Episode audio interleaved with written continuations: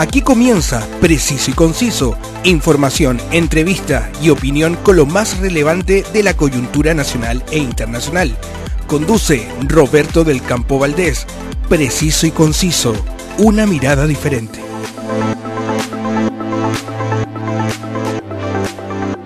Gracias a todos ustedes por acompañarme a una nueva edición de mi podcast para comentar y analizar los temas de la actualidad. Saludo, como siempre, a quienes hacen posible este espacio. Ahora que estamos en época estival, tu mejor opción para unas inolvidables vacaciones es More Tour, la agencia de viajes y turismo que te lleva por las mejores rutas del norte de Chile Contáctalos en www.mortour.cl y ven a disfrutar de las maravillas de nuestro querido Chile. ¿Quiere disfrutar de un mágico y entretenido espectáculo con toda su familia? No se lo piense más y vengan todos al Circo de Pastelito y Tachuela Chico, los más queridos payasos de Chile y los mejores artistas circenses Disfrute de su nueva producción en Mall Plaza Trébol en Concepción y muy pronto en tu ciudad. La actualidad tiene muchas miradas, pero solo una realidad. Escuchas Preciso y Conciso con Roberto del Campo Valdés. Nueve años de tramitación legislativa culminaron el 24 de enero de 2023 cuando el Congreso despachó a ley el proyecto que crea el Centro Automatizado de Tratamiento de Infracciones, cuya sigla es CATI, una red automatizada que se hará cargo de la detección, notificación y tramitación de las eh, infracciones. Para comentar los alcances de la denominada Ley CATI, la presidenta de Fundación Emilia, al teléfono Carolina Figueroa. Muchas gracias Carolina por siempre eh, hacerte el tiempo para venir a conversar acá preciso y conciso. No, gracias a ti por la preocupación por este tema que a nosotros realmente nos estuvo eh, gestionando y preocupándonos durante nueve años, así que gracias. Carolina, sabemos que los tiempos eh, legislativos no, no, son breves por la complejidad, digamos, que, que, implica promulgar una ley en sí, pero nueve años de tramitación para la ley CATI, cuando tenemos tan altos índices de, de siniestros viales, ¿fue un tiempo razonable realmente? Yo creo que no, yo creo que efectivamente se demostraron una cantidad de pruebas hace mucho rato, diversos equipos ministeriales. Recordemos que esto no es un proyecto de este gobierno, sino que es un proyecto que ha pasado por el gobierno Bachelet 2, Piñera 2. Entonces, en definitiva, eh, creo que fue un proceso demasiado largo por algo que era a vista y paciencia de todos los que nos dedicamos a la seguridad vial muy necesario. Pero siempre vemos, Carolina, que eh, hay proyectos de ley que casi pasan volados por, por, por, el Congreso y se tramitan rápidamente y se, y se aprueban rápidamente y son leyes que se promulgan rápidamente. ¿Por qué esta ley que, que, supuestamente estábamos todos esperando tardó tanto? Eh, ¿Hay intervenciones? ¿Hay, ¿Hay de alguna manera intereses que, que pudieran haber retrasado este, este, este trámite? Bueno, yo puedo dar los argumentos que se daban en las comisiones, que era primero que efectivamente eh, les recordaba a lo que había sido la experiencia pasada con los partes municipales, no sé si ustedes se acuerdan, pero con los partes municipales donde efectivamente no se podía evidenciar que estuvieran equipos bien calibrados pero eso fue hace mucho tiempo atrás. Este es un equipo que va a estar en un centro automatizado, que no va a ser de, de, de diagnóstico de ejecución de parte de las municipalidades, sino que es un centro de tratamiento automatizado y que está pensado básicamente en salvar vidas, no en recaudar dinero, que era una de las grandes objeciones que se tenía. Y la segunda gran objeción que escuchamos mucho en las comisiones fue que como es una cámara, que va a captar una fotografía, entonces, ¿qué pasaba si uno, por ejemplo, iba en situaciones complejas al interior del automóvil? Lo que a veces era un poco ridículo porque lo que va a captar la cámara es la patente, no lo que pasa al interior del automóvil. Exactamente, a menos que viajemos todos en, en, autos descapotables, la verdad es que no, no veo cómo, a menos que sean cámaras infrarrojas, digamos, pero, pero estamos hablando de un escenario que es total y absolutamente irreal, digamos. O sea, en el caso que se va a implementar acá, sí, porque hay una legislación sobre la protección de datos que efectivamente no te permite a ti captar situaciones el interior del automóvil. En España lo hacen, pero es para fiscal, fiscalizar, por ejemplo, el uso del cinturón de seguridad o que no vayas hablando por teléfono. Pero este era un centro de tratamiento eh, de infracciones específico para velocidad y se agregó en el Senado el también pasar una luz roja también como algo que se pueda fiscalizar. Y todo es externo, es lo que pasa fuera del automóvil, no al interior. El centro eh, automatizado de tratamiento de infracciones se hará cargo eh, de la detección, eh, notificación y tramitación de las infracciones de tránsito. ¿Esto significa, Carolina, que los carabineros ya no van a realizar labores de control de tránsito? O sea, no es que no realicen labores de control de tránsito, por ejemplo, van a estar destinados a seguir haciendo eh, alcoholimetría, eh, y otras funciones de, por ejemplo, que tú presentes todos los papeles de tu automóvil, que son controles de fiscalización que se hacen generalmente. Pero van a dejar de lado esto de velocidad porque en realidad primero no había la capacidad, solamente lográbamos captar en infracción de velocidad el 3.2% del total en potencia de las infracciones de velocidad. Eh, así que se van a liberar de alguna forma algunos funcionarios de carabineros que estaban dedicados a eso, se van a poder reasignar a otros labores de fiscalización. Entonces es un avance a todas luces en materia de seguridad vial. Y, el hecho de que, de que este centro automatizado sea externo, eh, en definitiva, ¿de quién va a depender eh, la administración y, operatividad de este centro? Del Ministerio de Transporte y Telecomunicaciones directamente, no depende de las municipalidades. De hecho, eh, el 75% de lo que se recauda se va a ir al centro, por lo tanto es autofinanciable. Eh, y va a tener ese fin, es el Ministerio de Transporte. No significa que tampoco tú no vas a poder apelar, que era algo que también dijeron que no se iba a poder apelar como lo que se hace ahora en los juzgados de policía local o los juzgados de garantía. Pero sí se puede, y el parte te va a llegar empadronado a tu casa. Carolina, ¿y eso significa que las municipalidades ya no van a percibir ingresos eh, por, por este concepto? No, no van a, van a percibir solamente el 15% del total que ingrese por este concepto. Eh, todo lo demás va a ser distribuido por el Ministerio de Transporte y hay que afinar lo que va a ser el reglamento para de alguna forma detallar que aquello que quede fuera de la mantención del centro, porque no vamos a necesitar mantenerlo, veamos dónde se puede invertir. Lo ideal hubiera sido que fuera invertido en educación vial, pero ahí tienen todavía que decidir un poco el dónde se va el resto. Y lo otro que es destacable este proyecto, se me había olvidado, es que no es que tú no sepas que van a estar fiscalizando, va a haber una señalética que diga usted está entrando en zona de fiscalización de velocidad. Entonces usted también va a ser consciente de que efectivamente tiene que cumplir las reglas del tránsito en zonas donde hay puntos negros de siniestros viales, por ejemplo, la costanera de Andrés Bello, en regiones también. Usted va a estar en completo conocimiento de que va entrando a un punto de fiscalización de velocidad.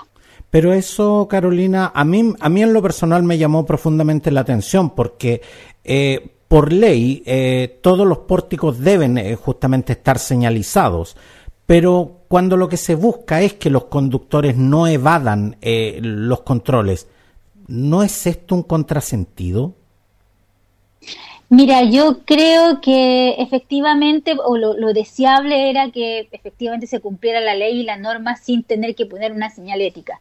Pero, como te digo, el argumento fue el recordatorio de la implementación de la vez pasada de las fotorradares a través de los municipios, en el cual, según los argumentos de los legisladores, era que no se sabía cuándo estaban fiscalizando. Y en función de responder a ese argumento, se estableció que se iba a conocer con una señal ética eh, que efectivamente se estaba entrando a zona de fiscalización, como lo hacen también en otros países de la Unión Europea para evitar este tipo de conflicto y de alguna forma también mantener atento al conductor a ver las señales éticas, que es algo que a veces tampoco ven. Carolina, pero eh, eh, yéndonos directamente a lo, a lo, que es la idiosincrasia chilena. Todos sabemos de que, de que en general eh, cuando nosotros sabemos que están controlando, que están fiscalizando en alguna esquina en específico, o cuando, o cuando muchas veces vemos eh, los vehículos policiales a distancia en la carretera, el, el, conductor chileno tiende a moderar la velocidad, tiende a manejar correctamente, a portarse bien, como, como, como, le, como pudiéramos decir, pero una vez que ya sabe que está fuera del alcance de la fiscalización, le, le, vuelve a poner, digamos, en ese sentido. Por, por eso, por eso te decía, o sea, al, al, en definitiva, al, al establecer, eh, al señalizar eh, estos pórticos y que la gente sepa dónde la están fiscalizando, en definitiva eso hace de que en esos puntos no se cometan infracciones en pos de otros puntos donde en definitiva no va a haber fiscalización. Lo que pasa es que la fiscalización a través de estas zonas, que son kilómetros, no son cuadras, son kilómetros de zona de fiscalización de velocidad, son generalmente las que se han identificado como aquellas en que se produce mayor cantidad de siniestralidad vial asociada a velocidad. Entonces vamos a partir con eso. Efectivamente nos gustaría que todo el mundo cumpliera con las normas del tránsito, eso sería lo ideal pero vamos a partir con estos puntos negros que tienen que ver con exceso de velocidad, fiscalizando esa zona. Y yo creo que también hay que ver un poco cómo se va comportando el modelo.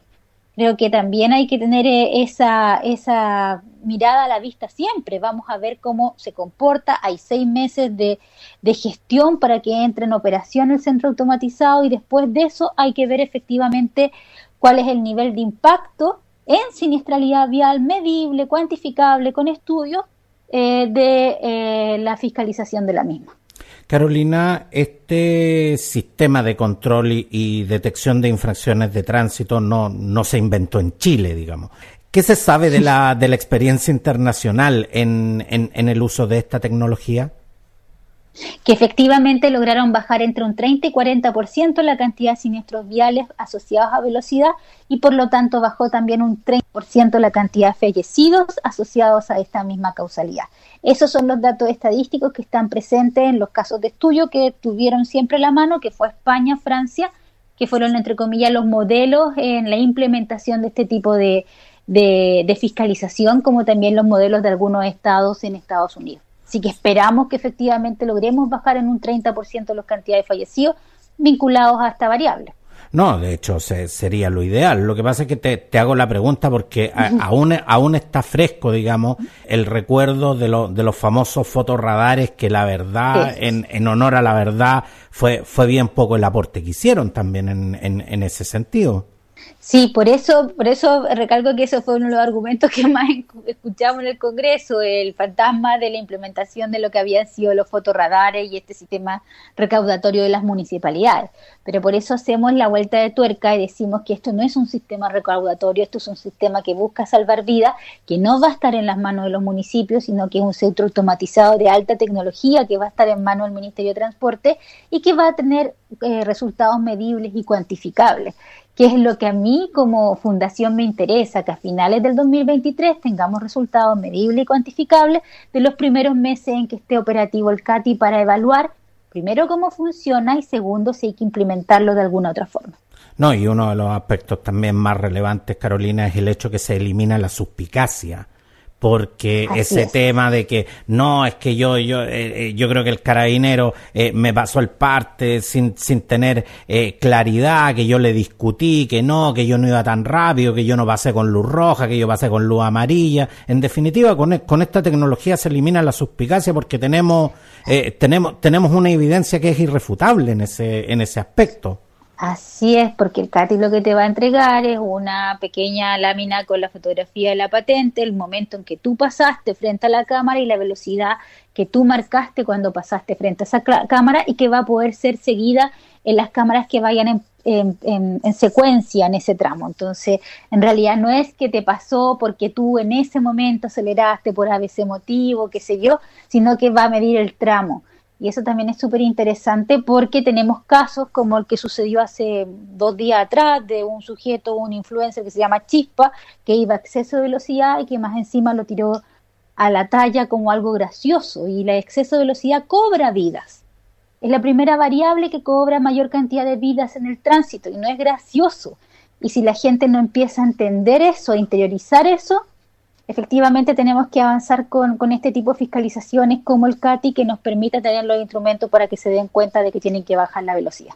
No, definitivamente. Eh, concuerdo plenamente contigo, Carolina, en que eh, este tipo de actos, eh, más allá de ser riesgosos, son tremendamente irresponsables, porque lo, lo, que yo siempre digo, o sea, si usted comete una irresponsabilidad, usted choca contra un poste y se mata a usted, bueno, en definitiva, es, es la consecuencia de un acto que usted mismo cometió. Pero cuando en definitiva estos actos ponen en riesgo a otras personas que no tienen absolutamente nada que ver con este tema, la verdad es que termina siendo un problema bastante más grande y que, y que la verdad de, de, chistoso no tiene absolutamente nada. El, otro día también eh, vimos unas imágenes de un ciclista irresponsable que, que iba contra el tránsito en, en Viña del Mar y la verdad es que eh, a lo mejor para ellos como choreza será espectacular, pero para mí es una verdadera irresponsabilidad porque si uno de esos autos, por hacerle el quite a ese ciclista, se va contra un paradero, donde hay una familia que no tiene absolutamente nada que ver, la verdad es que yo no, eh, eh, no, no, comparto ese, ese, ese, tipo de actitudes. Carolina, pero eh, partí diciendo que el 24 de enero se aprobó esta ley, pero, pero esto claramente no significa que la ley comienza a regir desde esa fecha. cumpliendo con todo lo que esta ley, cumpliendo con todo en definitiva, esta ley podría empezar a regir en el mejor de los casos en, en un año más. Eh, ¿Cómo sigue operando a partir de hoy eh, la fiscalización de, de, estas infracciones? La fiscalización de estas infracciones va a operar a partir de hoy exactamente como opera hasta ahora, porque lo que se aprobó no es una ley de penalización, sino es que es la creación del centro automatizado. Entonces hay que crear primero el ente y para crear el ente necesitamos reglamento, necesitamos la asignación de recursos, saber dónde van a funcionar. Después tenemos que entrar a licitación con respecto a las cámaras, cuál es la tecnología que se va a instalar. Entonces, claro, efectivamente estamos hablando de varios meses que todavía quedan con la actual fiscalización, porque esta ley tiene que ver con la creación de una estructura, de un centro. Así que esperar que el tiempo avance, que se hagan las licitaciones correspondientes y podamos tenerlo operativo a fin de año. Esa es como mi esperanza, que a fin de año podamos decir que efectivamente está operativa la fiscalización de velocidad. Eh, exactamente, y, es muy bueno el punto que, que, tú nos señalas, Carolina, porque obviamente para, para poder eh, implementar un centro como este y para poder darle operatividad, en definitiva se necesita el marco legislativo. Por eso estamos hablando eh, de la ley CATI, en definitiva, eh, porque, porque es lo que eh, le da validez legal a la operatividad de, de, este centro. Y un punto que me parece tremendamente relevante es que la ley CATI elimina la excepción que existe hasta hoy en, en la ley del tránsito que permite que los vehículos nuevos eh, circulen sin patente por, por un tiempo máximo de cinco días. Eso es lo que dice la ley. Ahora, sabemos que en la práctica eh, eh, hay un montón de autos que están circulando sin patente y, y, no por las mejores razones, precisamente. Ahora, ¿cuán alto es el índice de sanciones penales que no se pueden aplicar a los responsables de, siniestro, de siniestros viales porque nunca pudieron eh, ser individualizados eh, eh, por los sistemas tradicionales? Bueno, efectivamente hay imputados no conocidos, que es lo como lo vemos desde el Ministerio Público a todos esos que generan siniestros viales y no son hallados. Eh, y que efectivamente son de un orden de un 10 a un 15% de imputados no conocidos en siniestros viales.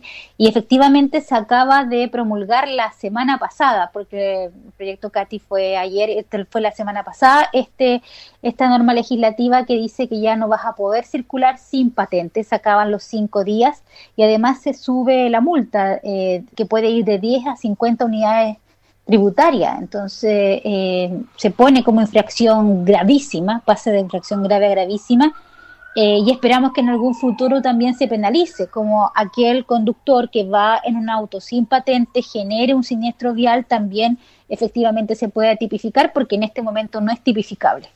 Entonces, es un avance. Yo creo que hemos tenido varias noticias bien auspiciosas en materia de seguridad vial comenzando este 2023 y espero que lo terminemos en muchas mejores condiciones de lo que fue el 2022, que tenemos la estadística de fallecidos más altas del decenio y que no nos deja para nada contentos. No, definitivamente. Eh, porque siempre, siempre lo he dicho, Carolina, estas eh, eh, cifras no son solamente números. Cada una de estos, de estos, de estas cifras son familias, son entornos, son personas que en definitiva debieran estar hoy con nosotros y que por diversas razones no lo están. Entonces, la verdad es que nunca podemos perder ese foco, la, la, humanización de, de, estas cifras. Y con respecto al, al, tema de las patentes, de hecho, eh, Ley Cati ahora eh, exige que eh, las concesionarias que venden automóviles eh, los van a tener que vender con la patente, digamos, el, el, el auto va a salir eh, de la concesionaria con la patente, Y, con la patente definitiva. ¿ah? Eh, eh, esto ya ya no ya no va a ser como antes de que de que uno le ponía la patente cinco días después todo. Pero pero otro aspecto también que, que, me preocupa y no y, y, que, y que no quiero perder la oportunidad de consultártelo, Carolina. ¿Qué pasa en estos momentos? ¿Hay alguna regulación? se ha hablado de lo que muchos conductores están haciendo en este instante, que es colocar estos famosos escudos de, de, luces LED alrededor de las patentes que yo al principio no, no, no, sabía si era una moda, no sabía la verdad que eh, eh, si era una choreza, no, no tenía mucha idea, pero con el tiempo me fui documentando y me di cuenta que esto es justamente para que las fotografías de radar no puedan identificar, eh, no puedan leer las patentes. ¿Se, se, se ha considerado también este aspecto? No, yo creo que este aspecto todavía es un poco nuevo para lo que va la velocidad del legislador. Yo tengo conocimiento que no es algo que pasa solamente en Chile, sino que en Argentina también lo están persiguiendo muchísimo porque le ponen como una cinta. Entonces, al ponerle cinta, cinta el TAC no, no, no ve la patente.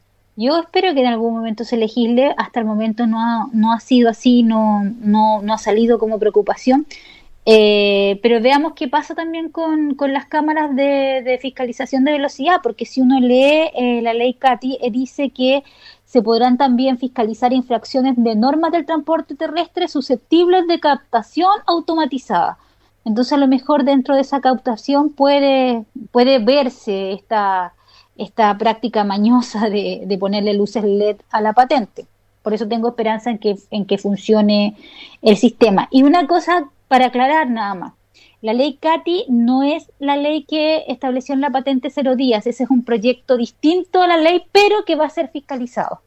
¿Se entiende? No está dentro del componente de la ley CATI, es un proyecto anterior que fue aprobado la semana pasada y que estableció patente cero día eh, de la patente única y definitiva. Exactamente, y te agradezco mucho, Carolina, que, que hagas justamente esa aclaración, porque eh, a veces entre tanto volumen de información que, que, la gente recibe, eh, es muy fácil confundirse y a veces eh, no estamos necesariamente hablando de lo mismo. Carolina, esto sin duda de que, de que más allá de todos los reparos que, que, que podamos hacer a la ley CATI, es, es un tremendo avance definitivamente en nuestra legislación respecto a la prevención de siniestros viales pero en comparación al concierto internacional, ¿qué tan atrasados estamos? Ay, todavía estamos atrasados en otras materias. No hemos logrado alcanzar los índices de la OCDE, que son los índices que más nos gusta definitivo usar para compararnos. Todavía no estamos al nivel de, de lo que pasa, por ejemplo, en España o Francia. Todavía nos falta avanzar en la licencia de conducir por puntos, que también ha sido una discusión de larga data en materia de seguridad vial. Estamos recién viendo los primeros pilotos de la licencia de conducir digital, que en su momento también fue vista como una necesidad, así que hay que ver cómo funciona eso. Estaban recién probando los pilotos. Eh, todavía no tipificamos otro tipo de delito. Por ejemplo, la velocidad que se logró tipificar el año pasado fue 60 kilómetros sobre la máxima permitida y eso en realidad es como el 3% de la cantidad de siniestros viales que, eh, se, se, generan en el país. Entonces, también hay que avanzar en eso. Entonces, hay varias cosas que nos quedan todavía por, por vislumbrar y, tener avances concretos. Eh, varias otras cosas que tenemos que reformar en su momento, pero bueno, hay que empezar a ver el vaso también medio lleno porque si no es un poco deprimente y solitaria la acción de la seguridad vial. Quiero darte las gracias, eh, Carolina Figueroa, presidenta de Fundación Emilia, eh, por aportarnos eh, siempre con interesante información sobre siniestros viales y, por supuesto, ayudarnos a entender mejor este, este proyecto que fue promulgado, esta ley, perdón, que fue promulgada el 24 de enero de 2023 y que esperamos de verdad en pos de la seguridad de, de todos nosotros, eh, que entre a regir lo, lo, antes posible. Muchas gracias, eh, Carolina. No, gracias a ti, un gran abrazo y a ver si conversamos de nuevo cuando se instale el centro automatizado para ver los primeros resultados que vamos a tener en fiscalización. Por supuesto, aquí mismo te comprometo, Carolina. sí, eh, de, siempre, siempre es un placer recibirte acá en el, en el preciso y conciso. Muchas gracias, Carolina. un abrazo. Escuchas Preciso y Conciso con Roberto del Campo Valdés. Escucha y valoriza Preciso y Conciso en Spotify y en las más importantes plataformas de audio podcast. Suscríbete para que no te pierdas ninguna edición. La información de Chile y el mundo la conoces al instante gracias a mi canal de noticias Telegram. Suscríbete y mantente al corriente de todo el acontecer noticioso. Sígueme también en mis redes sociales, en Facebook y Twitter como Roberto del Campo Valdés y en Instagram como Preciso y Conciso. Muchas gracias por preferirme, un gran abrazo y nos vemos. Quedaste bien informado con los temas del momento. Preciso y conciso, una amplia mirada que te invita a ser parte del hoy y el mañana. Preciso y conciso, una mirada diferente.